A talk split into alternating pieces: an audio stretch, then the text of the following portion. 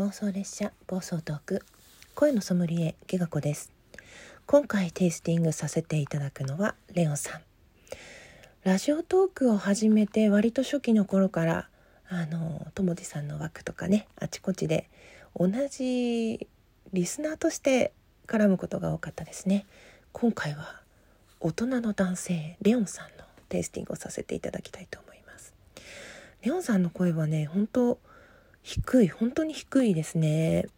今まで聞いた中で一番低いんじゃないかしら。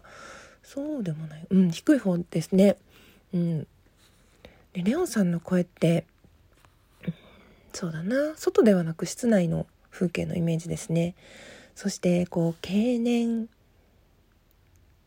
した何て言うのかなこう川の艶が出てきた川のイメージから川張りの家具椅子とか思って連想していくとそういうジャズが流れているような大人の憩いの場所そんなイメージですね。ライブは最近ちょっとタイミングが合わなくて聞きに行けてないこともあるんですけどニュースとかね読まれてますよね。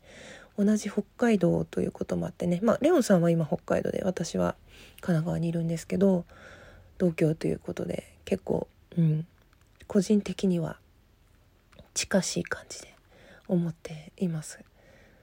だいぶ先輩なんですけどね。レオンさんレオンさんって感じで。そうですね。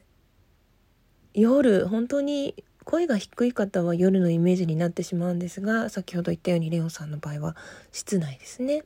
で、川、川ですね。そういう、なんていうの、年を重ねることに使い込まれた良さが出てくる。あ例えば私の記憶の中で言うと、こう、油絵の具を乗せる木のパレット。油絵の具ってね、こう、オイルで絵の具を溶くんですよ。で、こう拭き取る時もオイルなんですね。すごい匂いは強いんだけど、そうするとだんだんだんだんそのね、キャ、あの、ごめんなさい。パレットの木目というかね、パレット木でできているので、そこにね、油がいい感じで染み込んで、落としきれなかった色とかが重なれて、すごくいい飴色になるんですよ。私、小学校3年生の時から油絵をやっていて、大学卒業するまでその、パレット使ってたので、え卒業するのが21歳とかですか？だから8歳から21歳。ね結構なね年数使い込んで。あれはね私の宝物です。実家に置いてあるけどうん捨てないでって言ってある。そういうなんていうのかな。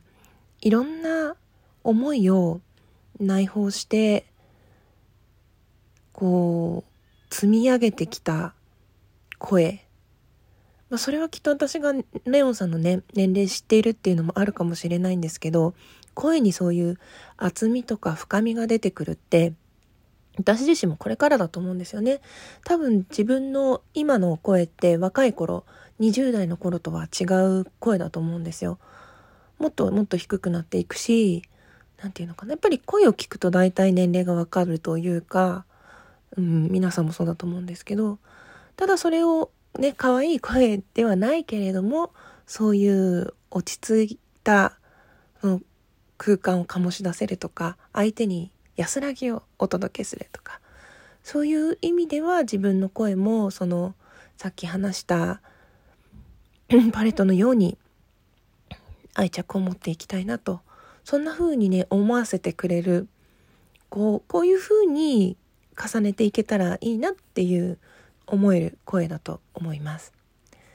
うんまあ、ちょっとね絵を描かない人には分かりにくかったかもしれないんですけど使い込まれた道具の良さというかそういう相棒のような、うん、そんなお声だと思いました。はい、最後まで聞いてくださってどうもありがとうございました。きがこでした。